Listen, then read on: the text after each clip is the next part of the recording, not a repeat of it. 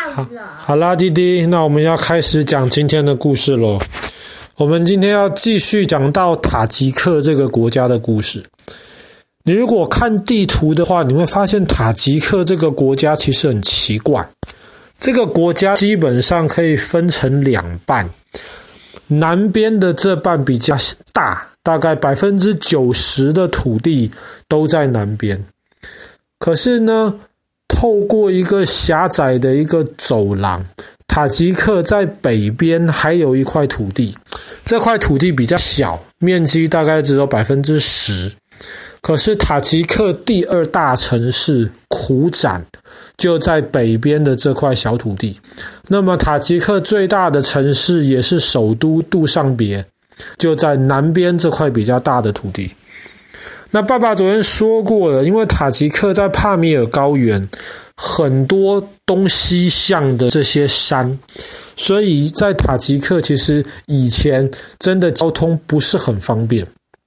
那么既然是东西向的山，所以常常从首都杜尚别要到北边这个苦展这个城市的交通，特别在冬天的时候，基本上没有办法走，因为帕米尔是高原，冬天山上基本上终年有雪。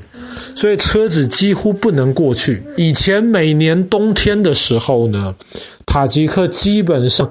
南边的这个杜尚别的中央政府完全管不到北边，交通非常非常的不方便。那么其实也不是没有办法从南边到北边了，有一条路，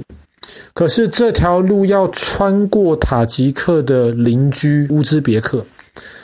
那么，其实塔吉克跟乌兹别克的关系很不好，所以常常有时候乌兹别克就威胁说：“如果塔吉克你们让我不开心的话，我就把这条路给封住。”等于说，南边跟北边基本上就完全隔绝开来了。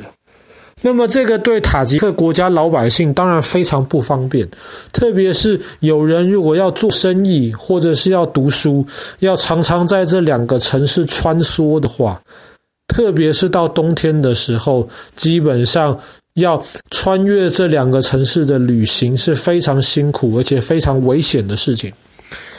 那么碰到这种情况的时候，其实有一个很好的一个解决的办法，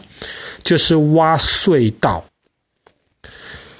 挖隧道的目的是什是为什么呢？当然就是希望能够挖一条隧道，然后可以让塔吉克的南边跟北边基本上可以，不管外面是什么样的这个天气，不管是什么样的季节，都可以自由的通行。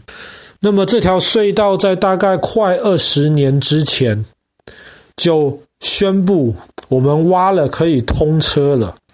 后来大家就把这条隧道取名叫做安索布隧道。安索布隧道全长超过五公里，穿越帕米尔高原的山峰下面。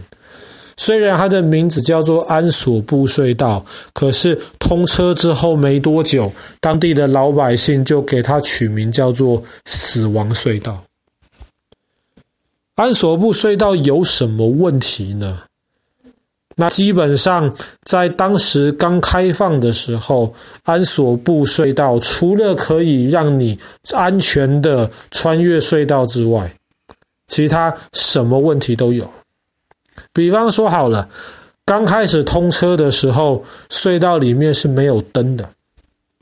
那么其实没有灯。不是一个太大的问题，因为车子上面都有车灯，你把车灯打开够亮了，就可以穿过去。但问题就是安索布隧道刚通车的时候呢，大家发现隧道里面很快的，当时可能因为太着急的通车没有盖好，这个铺的这些柏油地，很快的一个冬天过去之后，就开始破洞。然后整个地就变得凹凹凸凸的，这些破洞还不是那种裂开的那种小缝隙啊，是真的柏油布里面，呃，这柏油路上面其实有很多很多大洞，是整个轮胎可以开下去之后，车子会坏掉的，甚至轮胎会爆胎的。如果隧道里面的光够好的话，驾驶还有可能可以避开。可是安索布隧道里面没有灯，所以驾驶常常没有办法避开这个洞。再加上这个隧道里面又很潮湿，排水没有弄好，所以常常有时候，特别是春天雪融化了，山上的这些雪水就常常渗透到这个隧道里面去，隧道的地常年是湿的，然后这些洞里面就积满水，所以这些司机常常开过去之后呢，就会发现，哎呀，开到一半很危险啊。很难开，甚至有时候车子会坏掉。那么你就会想，隧道里面车子坏掉了，可能轮胎爆胎了，下来换个轮胎不就没事了吗？那理论上也是这个样子。然后常常开这条隧道的塔吉克人呢，很多司机修车都很厉害。但问题是，这个隧道里面不但暗，而且潮湿；不但潮湿，而且通风非常非常的糟糕。常常车子开过去五公里，废气就一直这样子排。二氧化碳甚至一氧化碳就一直这样子的排，但是没有太多的通风口，这些废气排不出去，排不出去。五公里这么长的隧道，废气积到里面，基本上都是毒气。你坐在车子里面开过去还没事，你下来修车的时候，运气好，几分钟就修好了，那么上车继续车子开走就没事了。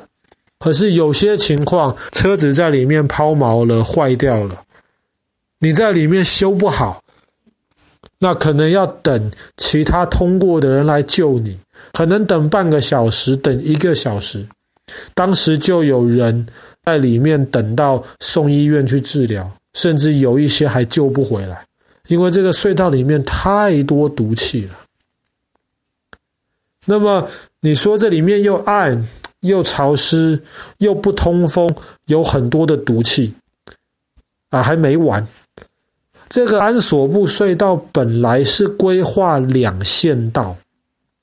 那么这两线道是其实是两个山洞，中间有一些这种通道连接在一起，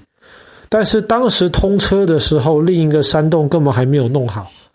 严格来说，只有一个山洞，只有一线道。五公里只有一线道，而且一边有车子进去，另一边根本不知道，所以车子常常在里面就卡住，要打架或是要大家非常危险的、小心的挪动车子，才能够通过这个地方。再加上里面又常常抛锚，所以车子常常就塞在里面，常常塞在里面，引擎一直开，着外面的废气就越来越多。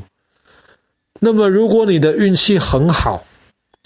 你顺利的一次通过了这个安索布隧道之后，到隧道另一边出去了，你以为你安全了，那其实还不一定。当时这个隧道施工的品质不是很好，隧道口常常会有一些山上面的石头掉下来，就有车子好不容易开出去了之后呢，就被山上面掉下来的石头砸到。所以滴滴现在明白为什么安索布隧道又被称为死亡隧道。当它通车之后不到十年，当地的老百姓真的受不了了。